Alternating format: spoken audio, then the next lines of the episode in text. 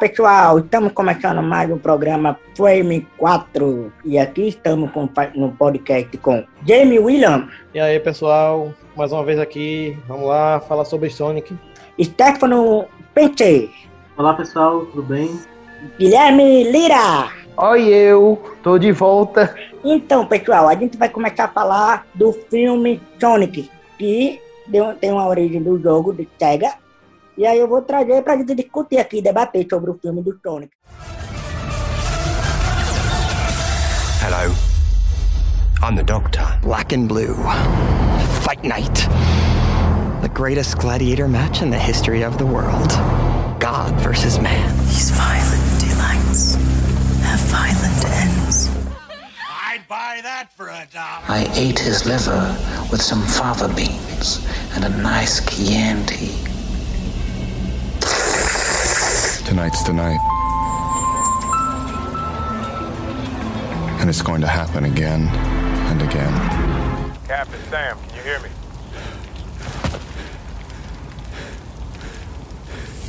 On your left. Say my name. Vou dar a sinopse do filme Sonic. Temos o ouriço azul da SEGA, onde ele se encontra num mundo muito parecido que, que a gente viu na nossa infância dos jogos. Mas até um acontecimento ele é transposto para um mundo real, real entre, entre aspas, né? um mundo muito parecido com o nosso, onde ele se encontra sozinho e com a imensa solidão. Vamos lá começar então agora, vou pegar o pessoal, porque eu sou quem é os, os mais velhos, eu acho, daqui. O mais velho é Manuel, né? Com certeza. Depois sou eu. Aí, ok. Olá. É. Eu era viciado em Sonic da Sega, né? Do Mega Drive. Eu jogava no Mega Drive. Que era do meu irmão, meu irmão passou pra mim e eu jogava. Passava o dia todo jogando Sonic. Tu teve um Mega Drive? Eu tive. Eu também tive um Mega Drive. Acho Na verdade, eu tive dois Mega Um que era um mais novo, um Mega Drive mais ah. estiloso, e um mais grossão.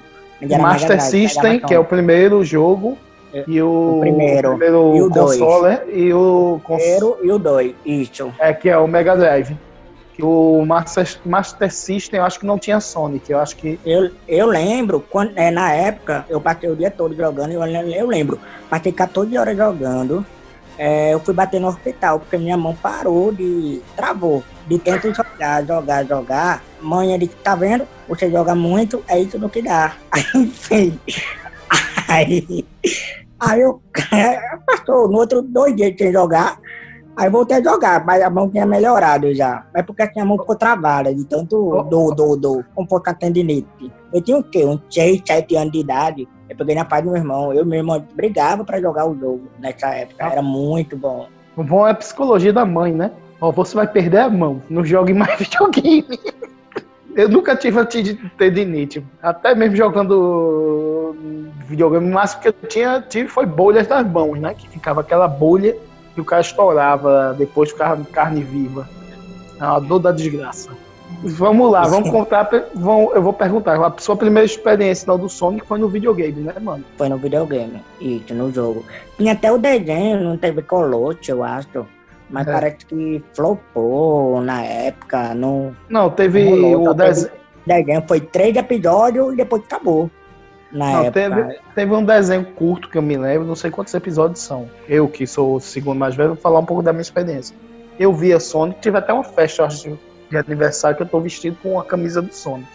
Eu vi pelos videogames e teve esse desenho que era tipo um perna longa, que tinha os robôs do Robotnik perseguindo o Sonic, mas ele fazia com as armadilhas, tipo Coyote e tal. E tinha, depois teve outro desenho no SBT, que é um desenho com uma trama um pouco mais elaborada, que era o Robotnik tentando robotizar os, os animaizinhos. Tinha uma amiga do Sonic, que é uma coelhinha, que ela fica com a perna de robô e a mão de robô. E tem esse um negócio meio ambiental dos animais, de tecnologia que estava devorando a natureza. Aí eu joguei os jogos e teve esses dois desenhos que eu acompanhei bem. Teve outros, né, no caso outros desenhos que eu sei que tem, mas isso foi o que eu mais peguei do Sonic. E você, James, que é mais novo, qual foi sua primeira. Ah, rapidão, rapidão.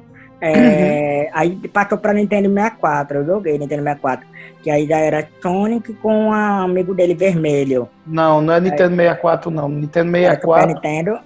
Não. Ou era Nintendo 64? Eu lembro que teve um jogo pra Só Nintendo ter- 64, Sonic. Não, teve não, porque eu acho que não, porque é do concorrente. Super, a Nintendo é a concorrente. Foi ter No. Nintendo 64. Ah, é- é, não era nem Super Nintendo, Eu sei, Nintendo. Nintendo, porque eles só foram se juntar depois que faliu, acho que a Mega, o Mega Drive, não sei se teve. Ah, E nessa época tinha o Dream, Dream Class, um console de CD. Aí nisso que teve até um jogo do Sonic, que eu me lembro que eu joguei, foi o último jogo que vai pro mundo real. Acho que foi o último jogo que eu joguei do Sonic. Foi esse do Dream- Dreamcast. Agora eu vou perguntar a James qual foi a primeira vez, primeira lembrança que ele tem do Sonic, como ele conheceu. Primeira coisa é obrigado por dizer que eu sou o mais novo daqui. É, tu é o mais novo, né? Um dia mais novo que Stefano ou é Não, ele que é o contrário. mais Ao contrário. Ai, A minha primeira experiência. te envelhecendo, Stefano. É, pois é. A primeira experiência que eu tive foi com essa animação dos anos 2000, que passava no SBT. Eu sempre fui uma, uma criança que estudei de tarde e tal. Aí passava pela manhã, aí eu, eu assisti bastante, eu gostava bastante. O jogo eu joguei bem pouco, Hum, não tive tanta experiência, mas é a coisa que eu mais lembro é, é a animação. Você só viu essa animação? Só vi essa animação, sim. A, teve uma dos anos 90, como era muito novo, acho que tinha um ano de idade, aí eu não. Acho que eu não cheguei a, não cheguei a pegar ela passando na TV, na TV aberta. Uhum. Eu peguei essa daí, eu acho que é, do, que é dos anos 90, que é a, mais um tipo um perna longa, e tem essa, que é mais tem um tema mais bem trabalhado, teve uma continuação também. E você, Stefano, qual foi a sua primeira experiência com Sonic? É, começou uma ação feito James no início do- dos anos 2000. Eu jogava, só que eu jogava no computador, usando o emulador, o computador para jogar o, o Sonic. Aí depois a assistir a série, o desenho, mas acompanhar mais jogando. Você acompanhou o desenho? Só acompanhou esse desenho? Teve outro que você acompanhou depois? Não, só esse desenho mesmo, depois eu fui acompanhando mais os jogos. Fui jogando, jogando no emulador, porque não tinha o, o Drive, aí eu jogo no computador mesmo no mundo. Até uma curiosidade que eu acho legal para quem quiser ver esses jogos, eu- eles têm para baixar o celular, que teve uma campanha dos que a Tectoy distribuiu o Sonic no Brasil. Aí tem um e a Sega fez uma parceria, se não me engano, alguma coisa assim. Então você consegue muitos jogos desses clássicos da Sega baixar pro celular. Se você colocar Sega, vai aparecer o Sonic 1, 2, se não me engano, o Alter X Beast, Street of Rage. Esses jogos da Sega mais famosos você encontra no celular. Crazy Taxi também tem lá. Todos esses, esses jogos. Então vamos lá. Então vamos começar pelo filme agora, né? Qual, qual a expectativa de cada um pra, quando viu. Porque o Sonic começou com a polêmica, o designer. Qual foi a primeira reação de cada um? Vamos ver, ver o designer. Vamos começar por você, Stefano. Qual foi a sua reação? Não, já comecei desconfiado porque normalmente a adaptação de jogo, a gente sabe que raramente dá certo, né? Se você for ver pela nota, a adaptação de jogo mais bem votado no Rotten é o Rampage, que já não é uma obra-prima, vamos dizer assim. Aí quando apareceu aquele design, eu desconfiei totalmente. Já assumi que ia ser uma bomba. E você, James? O que achou quando viu o designer? É, como o Stefano falou, eu comecei a ver o burburinho, principalmente no Twitter, sobre a aparência, o que me chamou a curiosidade pra ver como é que tava esse trailer e tal. E realmente eu levei um susto grande com o design e tentaram fazer uma coisa meio humanoide, mas não funciona não. Perdeu a, a essência do personagem, que é a aparência dele e tal. Aí acho que. Tanto é que teve o burburinho negativo, né? É, o hate em cima do filme, que fez a, o estúdio repensar, né? Escutar um pouco os fãs, que é muito difícil os grandes estúdios escutarem. E terminou funcionando, tanto é que quando o segundo trailer, vários meses depois, já com o novo redesign do personagem, uma coisa mais clássica e tal, o pessoal caiu em peso também compartilhando que eles tinham escutado os fãs e tinham mudado o design do personagem e fizeram uma campanha de marketing do boca a boca, mostrando o trailer, ó, a Sonic agora tá massa e tal, tal, tal. E funcionou nas redes sociais, né? E você, Manuel, qual foi a sua reação de ver o primeiro, o a primeiro designer do Sonic no trailer? Eu pensei que ia ser tipo bobo, entendeu? Deu uma ideia, deu uma ideia de como fosse o Sonic fosse mais, par- infantil, mais bobinho, mais, em- sei lá. Porque no desenho, em jogo, ele é mais aquele, aquele, aquela olhar marcante dele, sabe? É Aí, mas ainda foi- bem que o design que foi modificado melhorou, ainda bem, né? É porque Não você foi- achou que você. Teve gente que falou que achou o Sonic como uma criança. Isso, aí eu pensei que ia dar ideia de como você, ah, então vai ser um filme de, para criança, um Sonic. Eu pensei nesse design, né? Deu esse tom do olho, aquele olhar tipo, olho grande, com as pupilas bem grandes, você dá uma ideia como fosse de bobo para criança, né? Como a Elda, por exemplo. é, mas não é top filme para criança, mas para todo. Mas eu digo assim, fica registrado a marca, né? É, o que Aí você sim. quer falar, eu acho que é o seguinte, porque eles se estavam tentando se basear em algo real. E o filme, quem viu o filme, vê que é um- uma história como se fosse uma criança perdida. Então eles quiseram humanizar o Sonic e deixar ele real.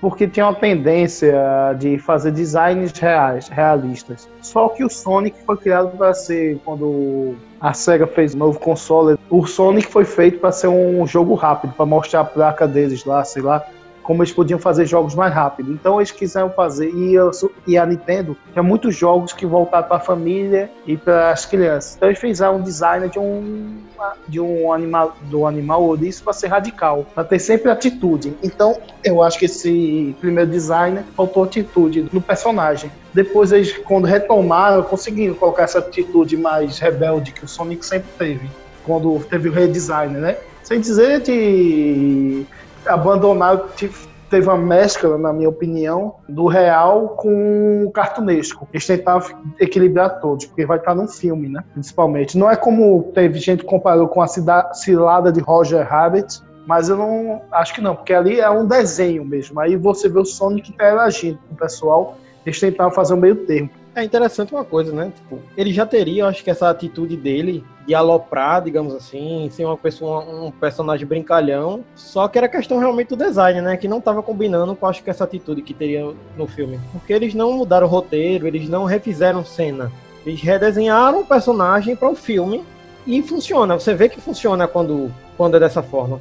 Quiseram colocar como uma criança mesmo, eles quiseram relacionar muito com a criança. Você vê que tem uns traços mais humanos de uma criança tal. Mas ali o que chama atenção é o cartunesco, né? A gente. O Sonic não é um ser humano. O, é a tendência de Hollywood. Eu me lembro quando tinha o, o Homem-Aranha, quando saiu aquele Homem-Aranha do Andrew Garfield, muita influência do Nolan, né? Que tinha feito, vamos fazer real. Só que nem. Não, não, é, não funciona tudo no hiperrealismo. O cara tem que dar uma fantasiada, entendeu? Tem que ter um meio termo. O Homem-Aranha é um- é, tem a sua vida normal, mas também tem seus toques de fantasia. Sim, sim, concordo. Concordo. É porque tem que ter esse lado da inocência, né? Aquele design do primeiro trailer não ia funcionar dentro da proposta do roteiro que eles quiseram passar, que era um personagem inocente, que não conhecia as coisas.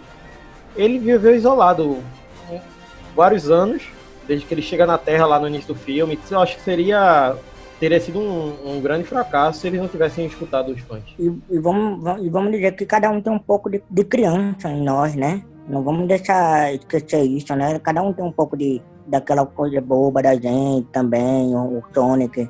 Em relação dele querer fazer amigos, de ele querer fazer, realizar os desejos dele, tudo. E Isso. quem criança não queria ter um amigo, né? É, na parte de. Isso na parte de construção dele de personalidade, do roteiro e tal. É verdade. O Sonic é transportado para o mundo real no, no filme. Então isso do que o quê? É para economizar custos, para você não fazer o mundo. Tem uma- um deslumbre do Sonic no mundo dele, né? Lá com o mundo parecido com os dos jogos, com o design antigo do Sonic, mais ou menos parecido com ele pequeno, né? Criança. Que teve o primeiro design do Sonic, remete a um pouco disso. E depois ele fica com um design um pouco mais novos, dos jogos mais novos, que ele tá mais com a perna longa tal. O que acontece? Quando ele chega no nosso mundo, a gente vê que é para economizar dinheiro. É o, são as duas coisas que são responsáveis, acho, pelo sucesso do filme. E você vê os outros atores, você não, não tem, você não se liga tanto aos personagens dele, mas do, do Jim Carrey e do Sonic estão muito bem desenvolvidos, na minha opinião. O que vocês acham? É, você, Stefan, o que você acha do Jim Carrey e do Sonic?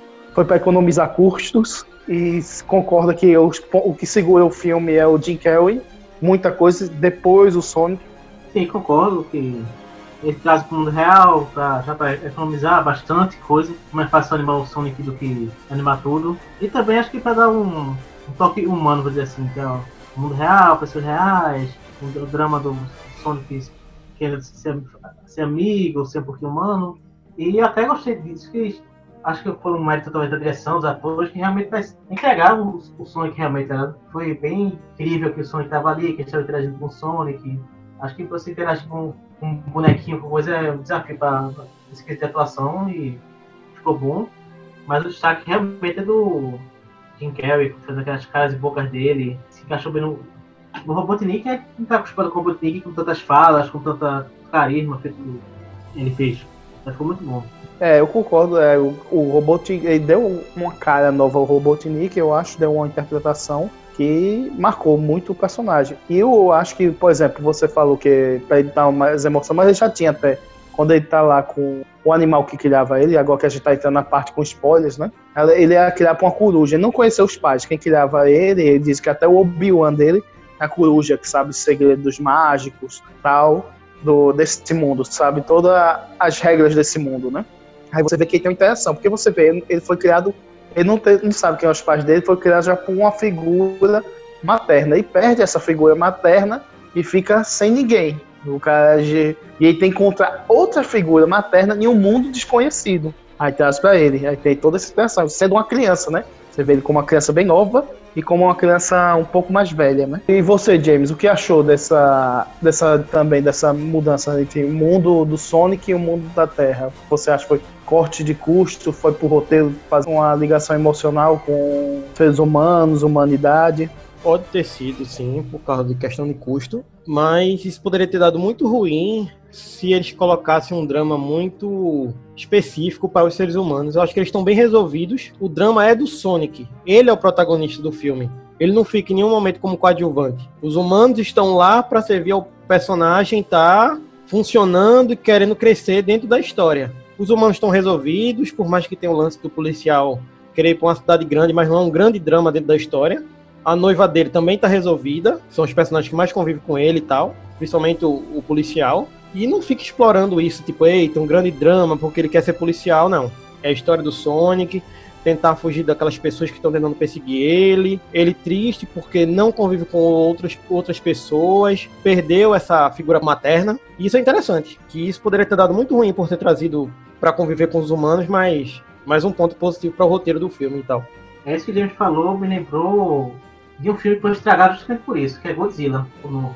Ele foca muito no drama das pessoas, numa trama que não vai dar em nada, e escanteia o protagonista que seria o Godzilla.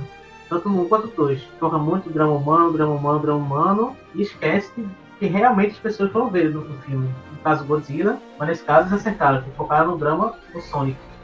Disse, os humanos estão ali só para fazer uma ambientação, fazer um, um, os amigos dele, os coadjuvantes, não roubaram a cena dele, vamos. Exatamente, é como eu acho que James falou perfeitamente, que são apoios mesmo. Eles criam um marcozinho para eles poderem ter algum arco, algum drama. O policial tem aquele que é ser o herói, né? E na verdade ele não se vê como um herói, porque ele faz pequenas ações. Mas o Sonic disse: Não, você é o herói da cidade, você ajuda a atravessar a rua, a tal. Essas pequenas ações fazem você um herói. Aí cria esse dramazinho, mas o verdadeiro drama emocional você vê que é com o Sonic. Não conheceu os pais, né? Já perdeu, tem aquela sensação de perda. Perde de novo e vai para um mundo desconhecido, que ele vai ter que conquistar, aprender sobre o mundo do zero, entendeu? Eu vou perguntar a Emanuel, que ele ainda não falou, o que você achou dessa parte do mundo do Sonic e depois do mundo real, entre aspas, né? Um mundo parecido com a nossa realidade. Boa. Eu achei assim bem interessante. Tu vai ter que te virar, tu vai ter que crescer agora. Tu agora saiu da coruja. Porque mamãe coruja é tipo, eu tomo conta de você, mas tem uma hora que ela, ó, vai pro, pra um mundo da realidade, você. E aí quando joga esse Sonic pra te interagir com as outras pessoas, como ele pode ser humano, as coisas, o gosto, os sentimentos. E assim, eu gosto da relação entre ele, a diferença por ele ser azul e tipo, não tem isso, ele aceita todo jeito, o, o diferente que tem o mesmo sentido, o mesmo desejo, mesma fome, mesmo carinho, carência, como humano. E assim, eu gosto da interação dele com o policial, que ele já observa que ele escolheu aquele policial pelas boas ações que ele tomava. Tanto é que chamava Donut, senhor Donut, e aí ele se relacionou que ele, ele queria uma amizade dele, né? Ele queria uma relação com ele e tanto com a mulher dele, que tanto ele fala, ele é uma pessoa tão boa, é noivo, é casado com a mulher, que gosta de animais também, que tem esse, é, esse, essa bondade. Então ele gosta e ele vê ele, o, claro, policial como um herói, aquele humano é tipo prote, protetor, sabe?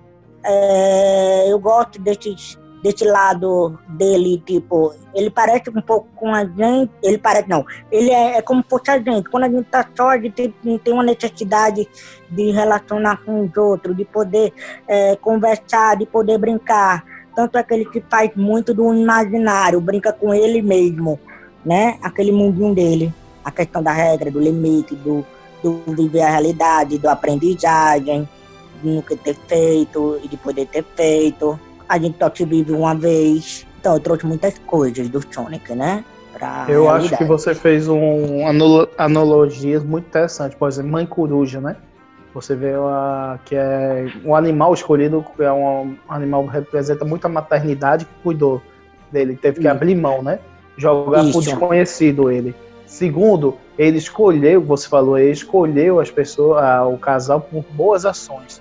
Como você falou, ele escolhe pelas boas ações. A mulher que é veterinária, que cuida dos animais, o outro que faz pequenas ações, entendeu? É o casal que você encontra no dia a dia, talvez. Pessoas do dia a dia reais, de pessoas do interior que você convive, que as, e elas são, como diz, como ele diz o policial, vocês são, você é herói, como a mulher dele também é herói. São pequenas ações que você faz no dia a dia e que transformam você em um herói, às vezes. Cuidar da pessoa, atravessar as crianças, entendeu? E, pela, e dar os limites a ele. E tem muito isso que você mostrou quando ele viaja com o Sonic.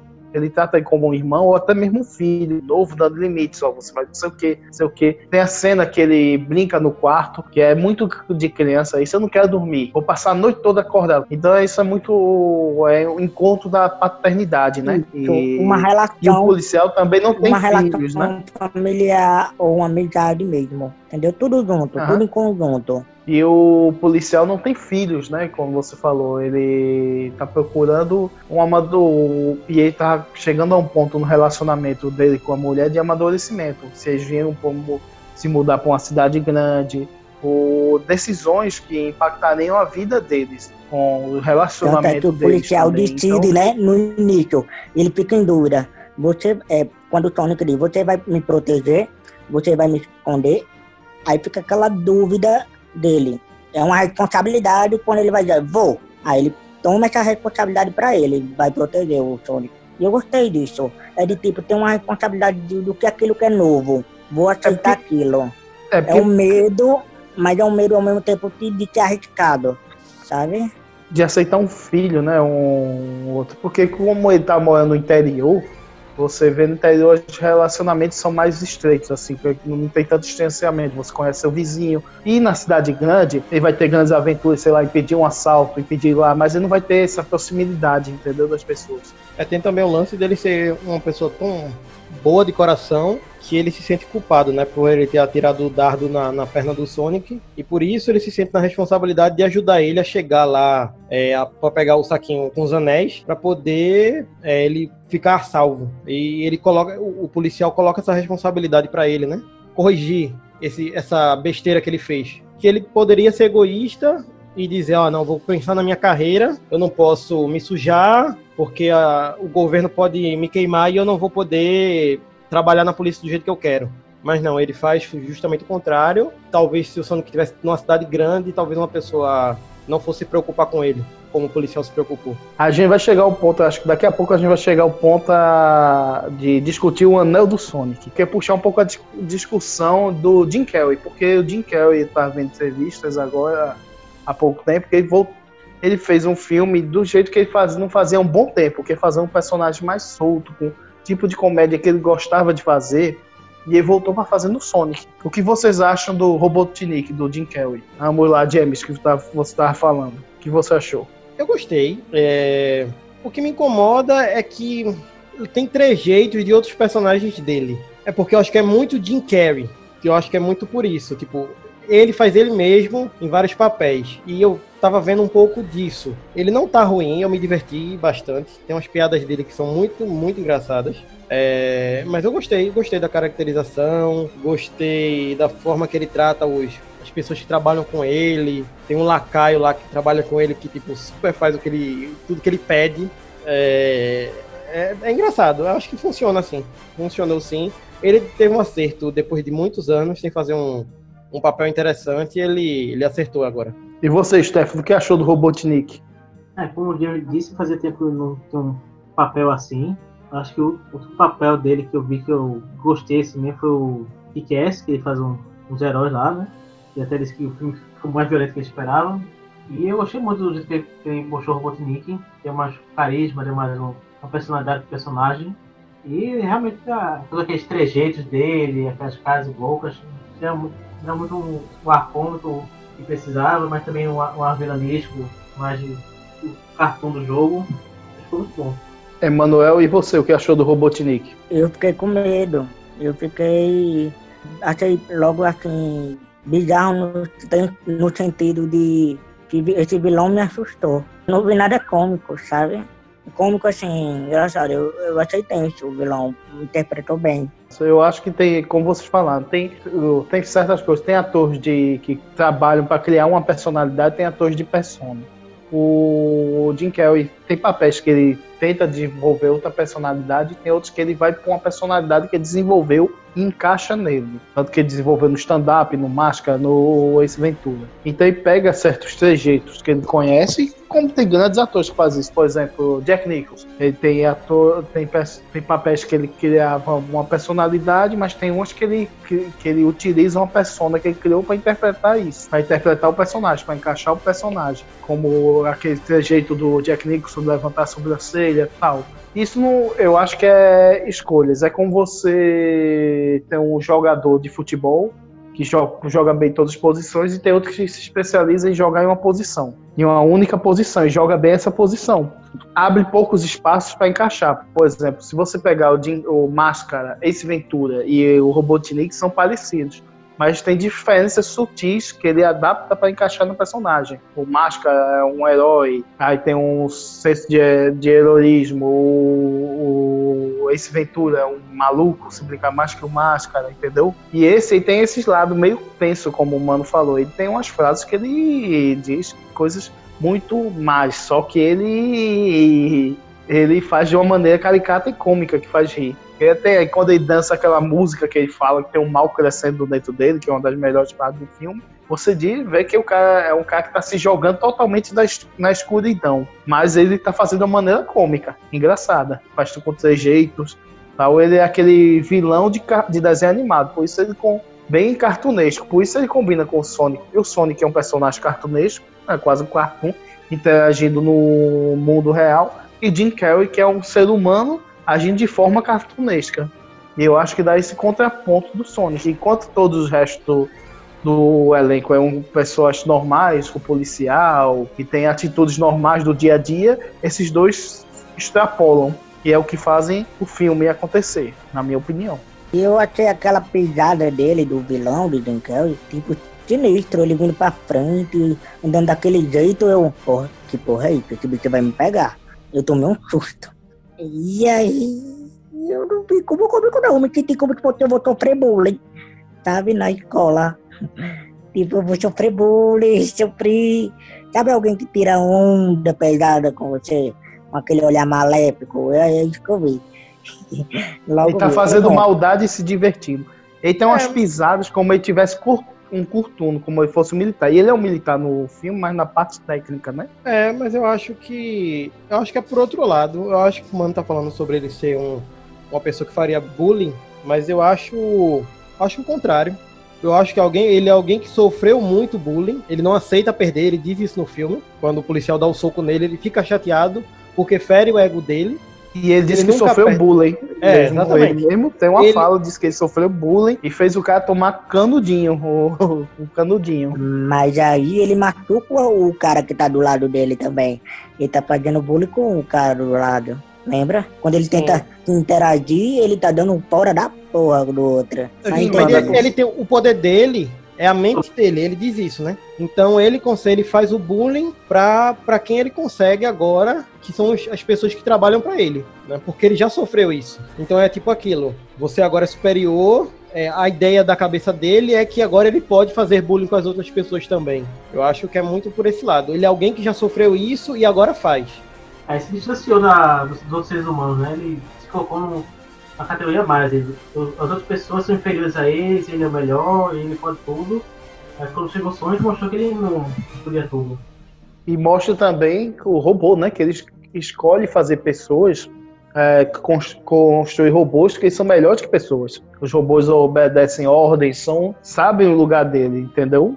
Ele não O- confia nos seres humanos, né? Exatamente. Ele não confia nos seres humanos e ele e, o, e ele não, e ele despreza o sentimento, entendeu? Entendeu? De sentimento de outras pessoas. Por isso ele robô, por isso tem esses robôs que eles servem a eles e são não tem sentimentos. Aí tem o que mais? Aí mostra as partes do, do robô dele. O que vocês acharam das partes de ação do filme? Você, James, o que achou? O poder do Sonic tá bem explicado. Sim, sim, sim. Eu gosto. Eu, eu gosto também como a gente foi- andando, conversando mais rápido, mas tipo, como o filme começa, né? Ele começa pelo final, já mostrando o negócio no meio da ação, o Robotnik perseguindo ele no centro da cidade, já nas- lá em, em São Francisco.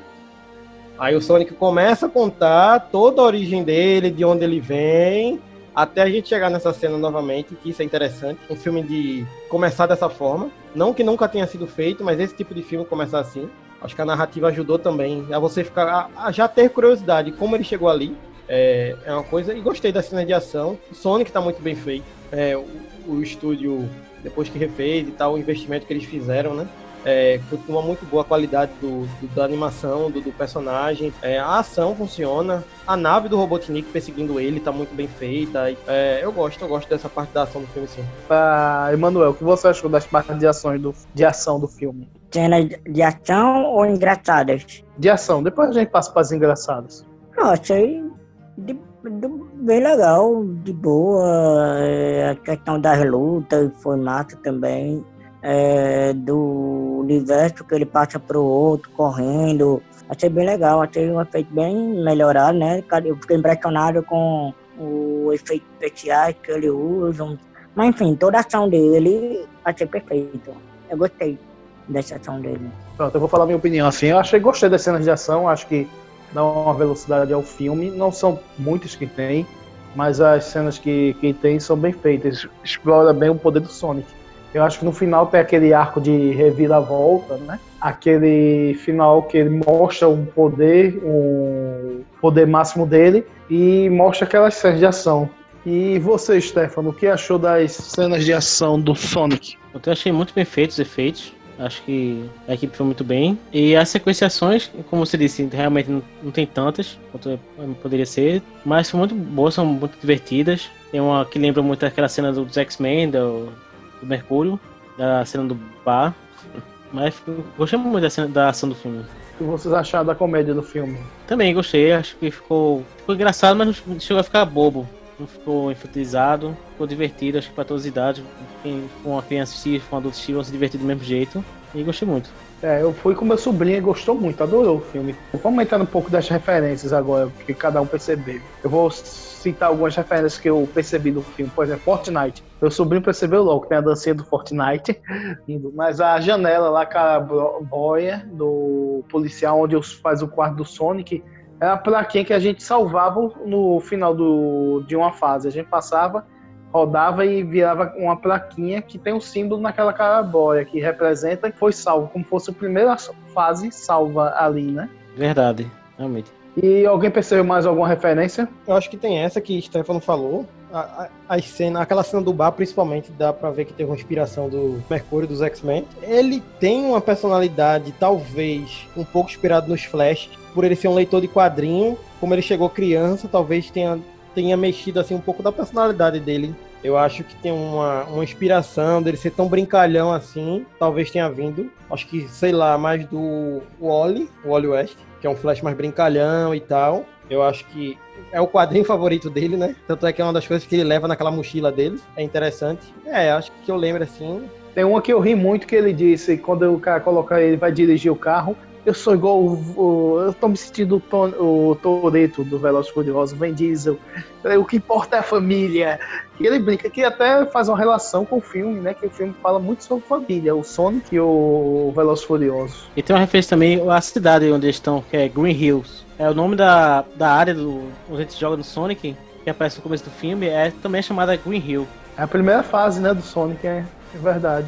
E tem uma referência à velocidade máxima que tá vendo o, o pessoal tá assistindo velocidade máxima enquanto ele tá espiando, espiando pela janela o policial, que é aquele filme com Keanu Reeves. Outra, tudo em relação à velocidade. Ele, ele brinca também, né, com o lance dos drones. Ele, ele comenta que a Amazon vai entregar as coisas na casa das pessoas com drones, né? Dando a entender que drones são perigosos. Ele faz essa piadinha também. É, faz, faz essa piada também, que é engraçada. O que mais ali? Deixa eu ver outra referência. E uma das cenas, em relação a cenas engraçadas, que é a cena que eu mais ri, eu achei engraçado, da tartaruga.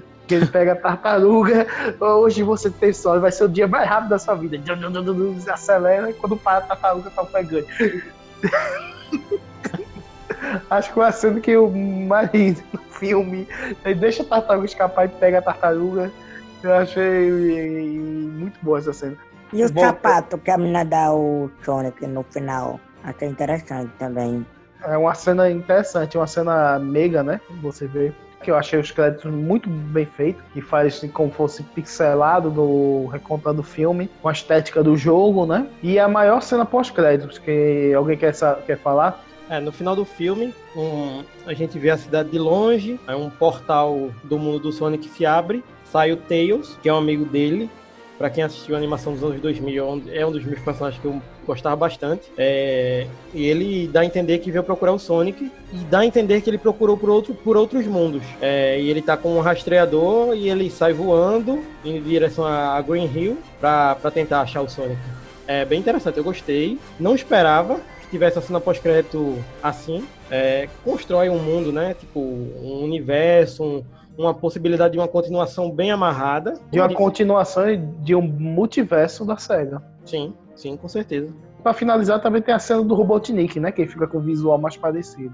E até meu sobrinho brincou, porque o Jim Carrey fica a cara do Robotnik, que raspa o cabelo. Numa, que eu, tem outra referência que ele faz, duas referências. Uma fase no início que o Sonic vai se fugir pro mundo dos cogumelos. Que ele odeia cogumelos. Isso é uma, uma pontadinha ao Mario, que o Mario vive em mundos de, co- de cogumelos. E também tem uma fase do Sonic que ele fica pulando em cogumelos. Mas voltando ao assunto da... A pedra, a pedra que ele conversa. Eu lembrei da referência de Wilson, nada a ver. É, a bola verdade. de Wilson. Uma referência ao náufrago.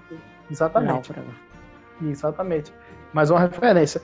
Agora vamos falar, acho que citar os mundos que, no, como eu estava explicando aqui, tem os anéis do Sonic. Esses anéis abrem portais, podem abrir portais para vários filmes, pode ser costu- costurar um multiverso da SEGA, onde ela pode adaptar os jogos delas, os direitos autorais delas, os jogos, né?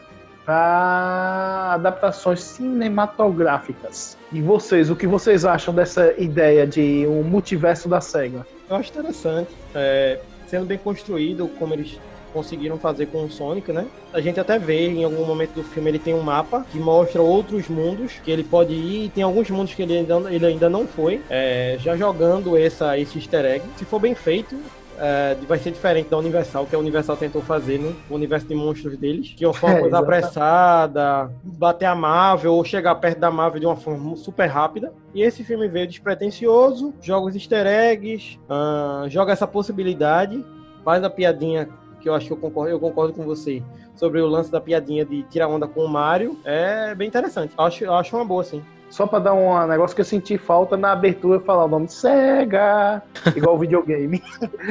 Isso eu senti, me lembrei agora. Sim, eu tava até pensando em referências. Será que não assim, uma referência ao Apocalipse Final? O final ele raspando a cabeça, o enquadramento, lembrou um pouco do Apocalipse Final, quando encontrou o Major. É verdade, é verdade, Apocalipse Sinal. Mesmo o plano assim, dele raspando a cabeça. Verdade, bem lembrado, é verdade. Eu não tinha pensado nisso, é Apocalipse Sinal. E pronto. E o multiverso, o que você acha da ideia de multiverso da SEGA? Bom, outra coisa que James disse que normalmente, como foi o caso do Dark Universe, eles tentaram fazer de cara o universo Marvel. Que é uma referência ao multiverso, né? Mas a Marvel foi criando aos pouquinhos, com calma, foi experimentando. Te, teve o Homem de Ferro que deu muito certo, teve o Hulk que já não deu tanto certo. Mas foram galgando até criar esse universo deles. Que se a, a SEGA tiver esse mesmo cuidado e, e ouvindo, continuar ouvindo os fãs e fazendo filmes com. Não, fazendo por fazer, mas fazendo bem feitinho, cada um dá pra fazer um universo muito bom. Tanto do universo do Sonic quanto misturar outras franquias.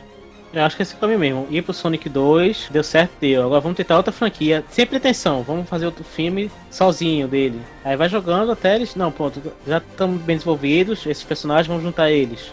Porque se for com pressa atrás de bilheteria, não vai dar certo. Stefan, tu que jogou, gosta de jogar videogame, você jogou algum videogame da SEGA que você acha que merecia adaptar? Bom, eu deixei uns até aqui separados para falar deles, que foi o Shemui, que é um open world em 3D, um elemento lembra muitos filmes de ação japonês, Kung Fu, de, de crime, de Yakuza, tem todos esses temas. Uhum. Acho que bem Sonic, acho que eles quiserem ir para um, talvez para um público mais adulto, uma coisa, uma coisa mais séria. E tem outro jogo que é mais também bem mais ação, que é o Bayonetta. Uhum. Bayonetta, que é o que? De guerra? Ele é tipo um God of War, um hack slash. Todo é, de, de ação. É mais, é mais puxado pra, pra fantasia, pra o. Uhum. Pra, pra, pra, ter poderes, um pouquinho até de mitologia envolvida. Uhum. O que eu via, assim, o que eu conheço. Já, jogou já Comic Zone? Comic Zone não. É, tem até um canal do YouTube chamado Comic Zone, se inspirou nisso, que é um canal que fala em quadrinhos. Mas o jogo em si, é, que é até de um conterrâneo meu alagoano, faz críticas de, de quadrinhos. Mas o jogo Comic Zone é o seguinte, é um desenhista de quadrinhos, que tem um vilão e ele é puxado para dentro do do gibi dele. Aí o que acontece? Ele enfrenta personagens com referências de gibis e tal, enfrenta uns robozinhos tipo Homem de Ferro, então pode fazer. É bom porque pode fazer um filme homenageando todo um círculo de filmes que foram feitos com a Marvel, DC, todo um gênero em um filme. Eu acho que é uma boa, uma boa ideia. Até vi outra referência aqui que pode talvez encaixar mais com o Sonic, que é o Alex Kidd, que tem vários jogos, que é uma coisa mais semelhante ao Sonic, de jogo de plataforma. É a, a arte mais um pouquinho mais infantil. É, o Alex Kidd era na verdade o porque teve três símbolos da Sega, tinha um que é uma navezinha, eu não me lembro o nome, acho que é a Popo, que é uma navezinha inteligente, mas o Alex Kidd foi o segundo personagem a estampar a Sega, que é um menino com as orelhas assim, tipo um doente, sei lá, estica a mão e ele com a mão dele cresce, ele dá uns golpes de karatê e ele pega itens mágicos ter uma namoradinha, foi o primeiro, foi meio para concorrer com o Mario. Aí foi quando eu ia. Mas o Alex Kidd é, dá para fazer um de aventura, tudo. O negócio é como transpor isso pra tela, porque é aquele jogo de plataforma feito o Sonic mesmo. Você não imaginar como ia fazer o, filme do Sonic, mas fizeram, que é um meio de. vai seguindo aquela linha, né? De plataforma. Tem outro jogo que eu acho que esse aí é bom, um bom filme, que é Street of Rage que o Street of Rage tá até para sair um novo, o número 4, e para uma empresa menor. Eu tava lendo uhum. aqui só para confirmar e tal. O estúdio, a gente comentou sobre esse lance do Sonic ter sofrido hate no primeiro trailer, e o estúdio resolveu mudar o design e tal, tal, tal. O estúdio que refez o Sonic, como a gente viu no cinema e tal, é um estúdio canadense que após eles completarem o redesign do Sonic, o filme funcionou e tal. Eles, teve, eles tiveram um problema com todos os funcionários por causa das horas extras que eles tinham. O estúdio não suportou o investimento que teve que fazer para poder corrigir o, o redesign do Sonic e o estúdio faliu, o estúdio fechou. É, isso não foi a primeira vez que aconteceu. Na vida de Pi aconteceu a mesma coisa. Queria saber a opinião de vocês sobre isso. É um estúdio que, fez Blade Runner 2049, Guardiões da Galáxia, Rei Leão. É, fechou as portas devido a um erro original do projeto e terminou acarretando esse fechamento, né? Eu quero saber a opinião de vocês sobre isso. Acho que é como fosse um erro de planejamento e colocou aquela velha conserta na edição, né? E coloca pro técnico da edição, tudo para consertar. Só que termina prejudicando todo o sistema. Porque a gente, nós, assim, no mundo do cinema, aí você pega assim, os funcionários são que o diretor, os atores ganham uma grana muitas vezes grande, aí tem o diretor, talvez ganhe, ganhe muito bem. Aí os técnicos geralmente são muito subestimados. Não é toa que teve greve dos roteiristas tal, comparados que é os que menos recebem. E esses caras que não tem uma cara visível, né? Mesmo, eles recebem muito mal. Tinha um me lembro assim, técnico, por exemplo, aquele cara, não me lembro, vou lembrar agora, de Folha de Titãs, do original. Ele é uma exceção, mas a maioria desses técnicos, eles não aparecem. O cara não sabe direito quem fez, qual é a equipe, e, e os caras são muito mal representados. Por exemplo, Cats, teve uma confusão no Oscar de que o pessoal brincou com Cats, só que os, os caras da dos efeitos especiais ficaram putos, né? Porque os caras que trabalham vida à noite muitas vezes ganham mal. E às vezes um erro que aconteceu no na filmagem, o cara tem que reconsertar na edição, dando trabalho. Nem sempre o pessoal deixa, bota essa pressão em cima dos técnicos. E eles ganham, terminam ganhando muito mal e e não aparece. E às vezes, muitas vezes, eles são obrigados a salvar o filme de uma mal edição, de um mau planejamento, como, fosse, como foi o Sonic. O Sonic teve um mau planejamento de design, super lutou um monte de gente, jogou para eles, os caras bateram no preto e resolveu. É, essa questão de, de, de falar muito verdade. Joga na edição, na edição a gente resolve. E às vezes não sei se foi o caso do Cats, né? Mas às vezes a pessoa pode até fazer uma coisa melhor, mas não tem essa abertura, não tem essa participação, não tem essa voz ativa no processo. Eu já tenho que fazer coisas, assim, matérias, artes, do jeito que eu não queria, mas é como o cliente queria, então você tem que fazer, mesmo sendo do seu agrado, você não tá gostando, você pode, no máximo, dar um conselho. Não, porque a gente não faz assim, porque não faz assado, mas o editor, o pós-editor, no caso, nem sempre tem uma voz ativa no processo. Tem que fazer o que pediram e às vezes o resultado não sai tão bom e a culpa acaba recaindo sobre o editor ou pós-editor. Pode ter sido o caso do, do Cats. É, eu concordo com você, mas eu acho que é um, são coisas que não podem mais acontecer, né? Na vida de Pi, na época que eles estavam concorrendo ao Oscar, era o pessoal entrando, os, os grandes astros, os atores do filme, diretor, entrando pra, pra premiação e os técnicos fazendo protesto lá fora. E é uma coisa que não pode estar acontecendo porque a indústria depende dessas pessoas, depende da gente que é técnico, que trabalha nessa área, para poder continuar funcionando, né? é, é complicado. A gente vê que isso não, isso não, acontece só aqui no Brasil, acontece no mundo todo. Estúdios grandes fechando por mau, mau, gerenciamento de projeto. Porque se esse design do Sonic já tivesse sido pensado antes, de uma forma que iria agradar o público, não precisava ter sido refeito. Gerou custo para a empresa, gerou problema para a direção, porque teve que se explicar para provavelmente investidores, produtor, sabe? É toda uma coisa que poderia ter sido evitada com um pensamento antigo de tipo, ó, vamos colocar o personagem mais, mais humanizado, como se fosse um, uma coisa menos cartunesca que as pessoas vão gostar e terminou não funcionando. Terminaram que voltar pro cartunesco, que é o que o personagem pedia para ser. Como por exemplo de Detetive Pikachu. Funcionou por isso. A gente não queria ver um Pikachu diferente. A gente queria ver o Pikachu do jeito que é a animação algo próximo, não igual exatamente, mas o mais próximo possível e desse, e desse uma noção de realidade. Tem vários problemas na indústria, assim. Você vê que teve vários escândalos de, de no Me Too, né? Outro que é isso é o quê? Comportamento é as pessoas não ligando pro ser humano, né? Usando a gente com ferramentas, ou as pessoas, ou você vê os altos escalões da, da indústria, tudo envolvido com escândalos, entendeu? É tudo isso. Está tendo uma mudança grande em Hollywood a partir de agora, entendeu? muitas das coisas que acontecia de errado era barrido por abaixo dos panos. E é complicado que eles, 12 anos que foi a greve dos roteiristas, e eles não aprenderam isso, né? Que a parte técnica é importante tanto quanto o pessoal que está na frente das câmeras. Foi em 2008 a greve dos roteiristas. Eles sofreram com isso. Muito filme foi prejudicado por isso. Muita série foi prejudicado por isso. O Oscar quase foi prejudicado por isso. Quando a greve acabou, eles tiveram que escrever um roteiro para o Oscar faltando poucos dias para acontecer cerimônia. Mesmo assim, 2019 para 2020, o pessoal da indústria continua não valorizando a parte técnica, que é isso que é complicado. Não aprenderam nada.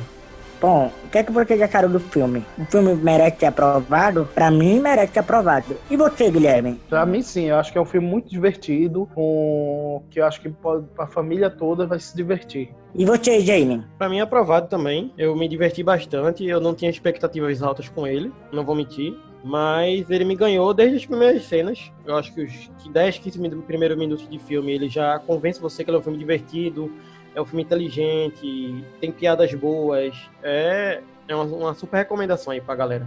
É, assim como o James, também tá desconfiado. Eu tá com o pé atrás, mas gostei muito. Acho que tanto quem gosta de jogo vai, vai gostar, quem não gosta, quem for adulto, quem for criança, é um filme pra todo mundo.